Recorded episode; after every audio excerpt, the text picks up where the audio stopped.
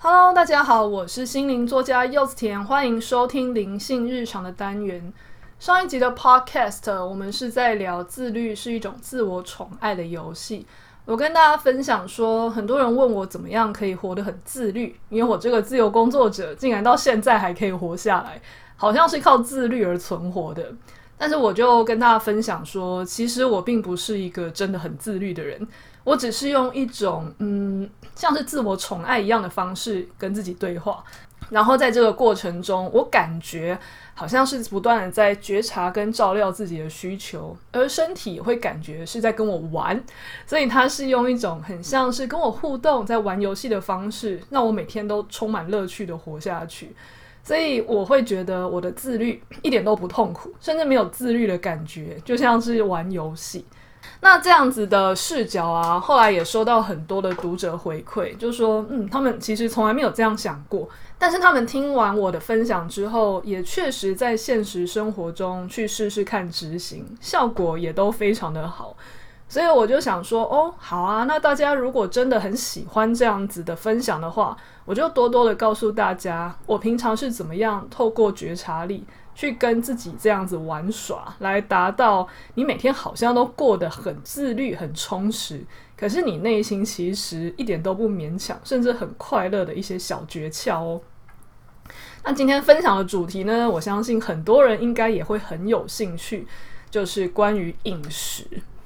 好，那平常我在分享的时候，常常会说，因为我有在练习好好吃饭嘛，我会挑选圆形食物啊，挑选能量饱满的食物啊，然后我也会觉察这个东西跟自己身体的反应，所以我至少觉得自己在饮食这件上做得还不错，而且因为我会自己做菜，所以在这样子的过程中，我因为选择够好的饮食。嗯，在摄取食物上，营养啊，或是呃各种健康方面，我都觉得跟食物的关系很好。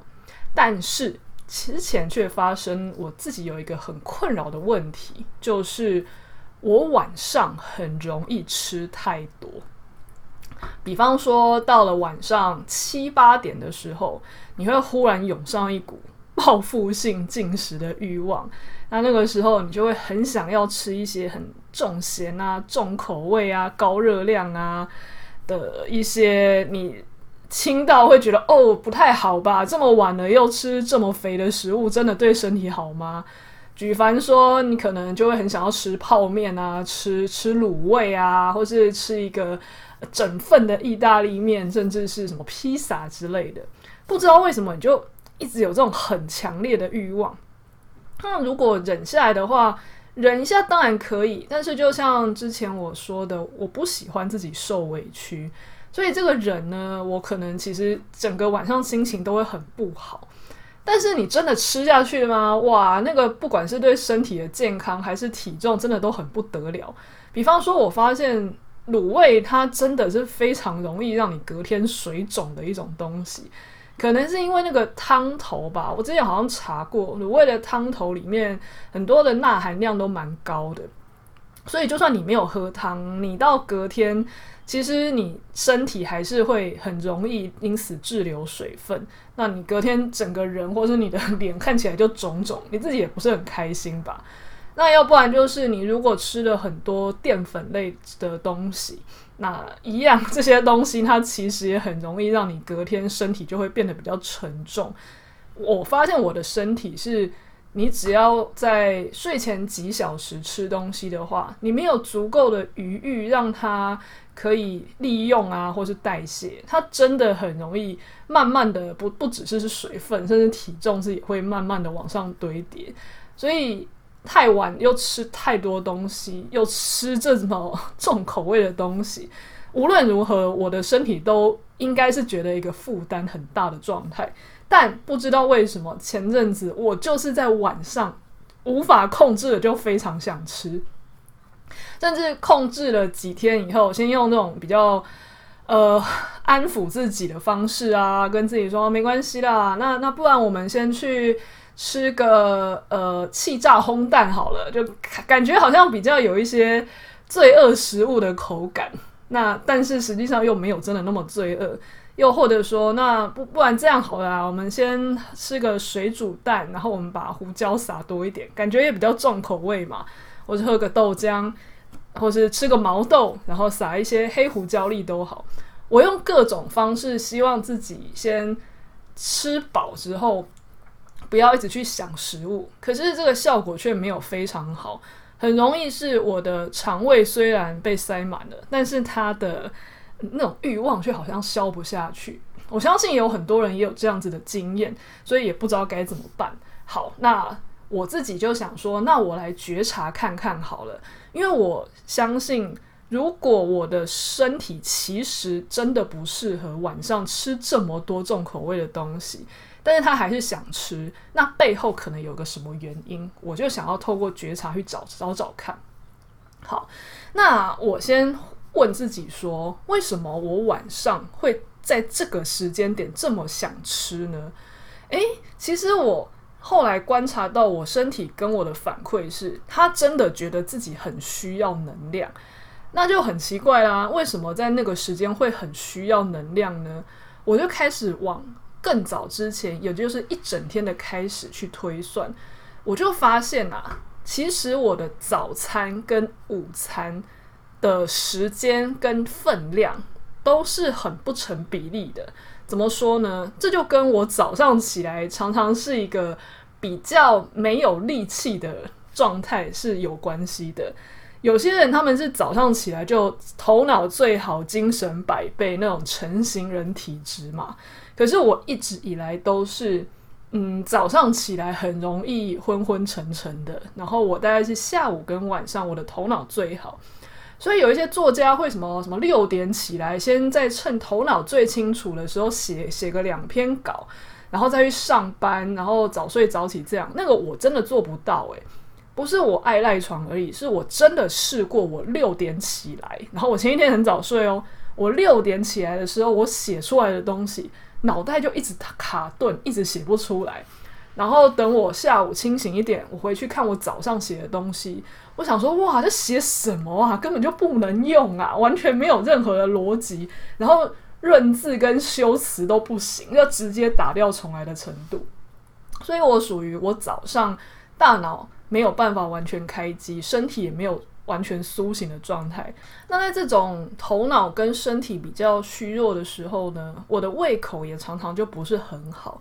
所以我常常又会跟自己说：“哦，没关系啊，你胃口没有很好的话，你就不用勉强自己去吃东西嘛。”所以早上起来，我还真的就常常是很简单的去热个豆浆啊，吃个蛋啊，吃一点，嗯，把那个大燕麦就拌在豆浆里面，就这样很简单的垫个肚子的程程度，这样去吃。那当我去吃完之后，我可能就开始去忙了嘛。那忙确实也会让人。忘记自己会饿，尤其我又是坐在电脑前忙的人，那更容易因为一些肾上腺素的关系，就没有感觉到自己会饿。这样忙完一轮的时候，等下次感觉呃好像饿了的时候，常常就会是可能两点之类的，已经错过正常人的午餐时间。那你要我中午十二点吃，我也做不到，因为我没有像一般人那么早起，所以十二点的时候。我还是呈现一个半饱的状态。那当你可能两点弄一弄，然后吃完，可能三也三点了。别人的下午茶时间常常是我的午餐时间。你这样吃一吃，你自然而然也不会在正常人吃晚餐的六点时间饿嘛，因为你才吃完一顿，然后才隔三小时就六点了。所以在这样的情况下，我的。身体作息自然而然会在晚餐的时间又错过，可是大概到七八点的时候，他就很正常的感觉到饿，也是合理的，因为他三四五六七八中间已经隔了五小时了。这个时候，如果你在跟自己说：“诶，已经这么晚了，不要吃。”你的身体当然会觉得能量不够啊，因为你回头看，你的早上就只有吃那一点半饱的东西。午餐吃的可能算正常，可是那个正常也只是一天中唯一一餐比较正常的正餐。那这个东西又要应付我整个下午的工作。我通常下午跟晚上是我的大脑跟我的工作量最活跃的地方，所以那一餐充其量也只能应付这样子的工作量。但是我晚餐又那个时候又不饿，所以一路就会错过饭点到七八点，所以身体会告诉我，他无法忍受的想吃东西也是非常合理的。因为不管是工作量，还是压力，还是我一整天给他的食物能量，到那个时间本来就是会耗尽。所以，除非你在 八点你就躺上床睡觉，那直接进入一个断电模式，不然你的身体本来就真的会想要去觅食，这是很正常的。因为我这样子去观察完自己的身体运作之后，我就意识到说，身体吵着要在那个时候吃高热量跟重口味的东西，其实是一个很正常的反应。我白天这么的。不规律和不正常的作息导致晚上会有这样子的反应，是合理的结果，并不可以用责怪的方式去对待自己。诶，好，那当你意识到这样子的话，你就不是要用各种的呃安抚啊，跟嗯安慰或是威胁利诱去跟身体说你晚上不要吃好不好？因为他在做的是正常反应。反而我们要回推的是。如果我希望在晚上这个时间不要能量耗尽，那我白天可以做什么？好，当我想到这样子的时候，我就刚好也想到，呃，之前我有分享我去花莲的秋秋僧侣嘛，那个再去那个地方做一个僻静的三天两夜的疗愈旅程。我在那个地方有预约一位阿育吠陀的咨询师。那一位阿育吠陀的咨询师也曾经问我说：“我的三餐大概都吃得怎么样？”然后我就跟他说：“诶，其实我可呃吃的量不见得会很多，因为我相信身体没有很饿的时候不用刻意进食。”那位阿育吠陀咨询师说：“理论上真的是这样没有错，可是以我的体质状态来说，我白天还是要尽量吃够才行。”那我我有点忘记他的理论了，但总而言之，他是跟我说，呃，虽然不饿的时候不要吃，但是以我身体的能量需求来说，白天吃的太少，对我的身体也不是太好。诶，我刚好就把这样子的咨询内容跟我现在身体状况串起来了。我早上之所以会吃这么少，几乎只有垫肚子，其实是不是因为我不饿，而是因为我没有精神。那当我是一个累累的、没有精神的状态的时候，我就会觉得我的肠胃没有胃口。但是实际上，我身体还是需要能量的。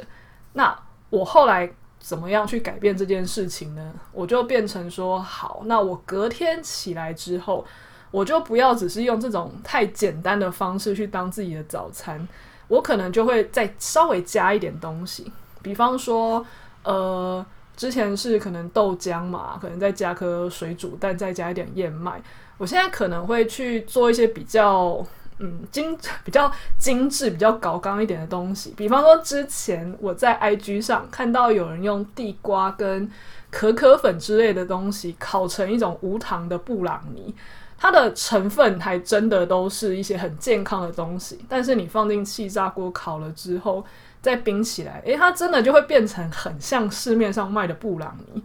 那吃起来就是我以前不是很喜欢地瓜那种很甜的味道，但是它被这种百分之百的纯可可粉这样混在一起气炸之后，就变得很苦甜苦甜，是我早上吃的会觉得很开胃这样子的口味。所以我后来就稍微换一下我的早餐菜单。我可能还是会喝一些豆浆啊，吃颗蛋什么的，但我可能也会再加一小块这样子的布朗尼，去比较提振我的精神。那通常你吃这种有点像甜点的东西，虽然它它其实本质是地瓜，那你吃这样的东西的时候，因为它也有可可粉嘛，就会有一些咖啡因，然后你再加上你吃了这样的东西，你就会想要配一小杯茶。那你在这个过程中，其实就会有一种仪式感，然后跟能量饱足的感觉。你不但用一种比较健康的方式去唤醒你的味蕾，还有唤醒你的胃口，然后你也顺便让你的早餐用健康的东西吃得更多一点。因为我发现我稍微这样调整之后啊，早上我透过吃多一点，吃更好一点的的一种练习。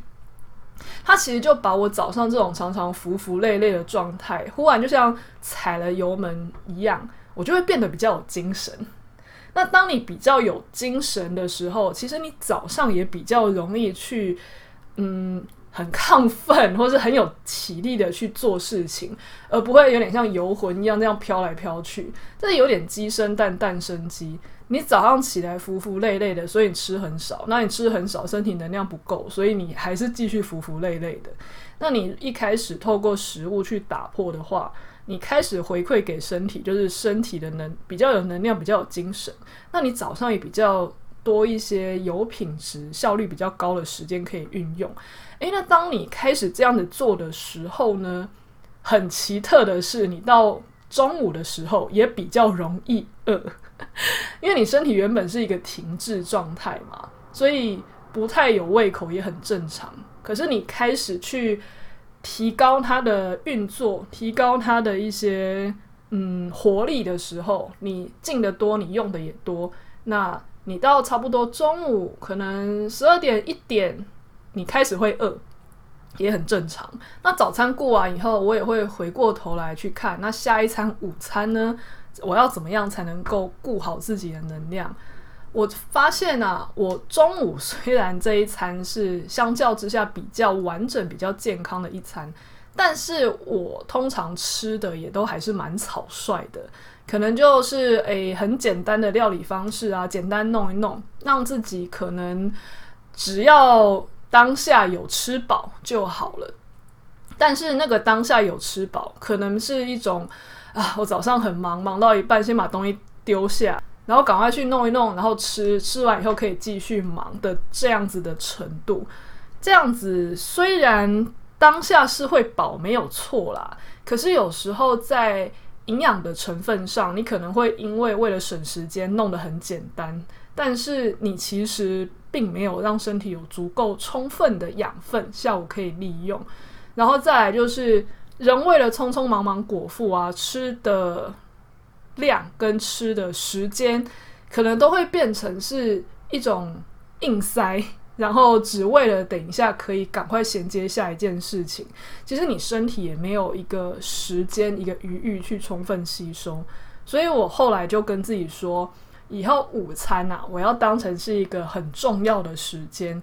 我早上的事情忙到一个段落，我就把它放下来。那中午这一顿呢，我要当成是一个个人的饗宴。先从好好的备料啊，然后找一些比较没有料理过的食材，我也要把它当成是一种游戏、一种实验去玩，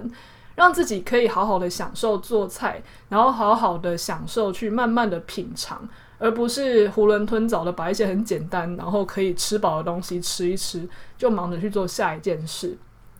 所以后来我的午餐时间有稍微变得比较长一点，因为我希望自己在这个过程中是有好好的准备、好好的吸收的。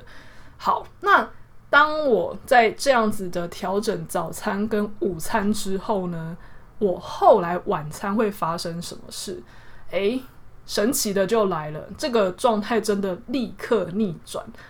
当我连续一两天都是早餐吃的比较好，然后午餐也吃的比较饱，在这样的情况下，我就发现哦，我到五六点的时候，我的身体只会跟我说啊，现在有点饿，不过你就吃一点简单的东西就好了，没有关系。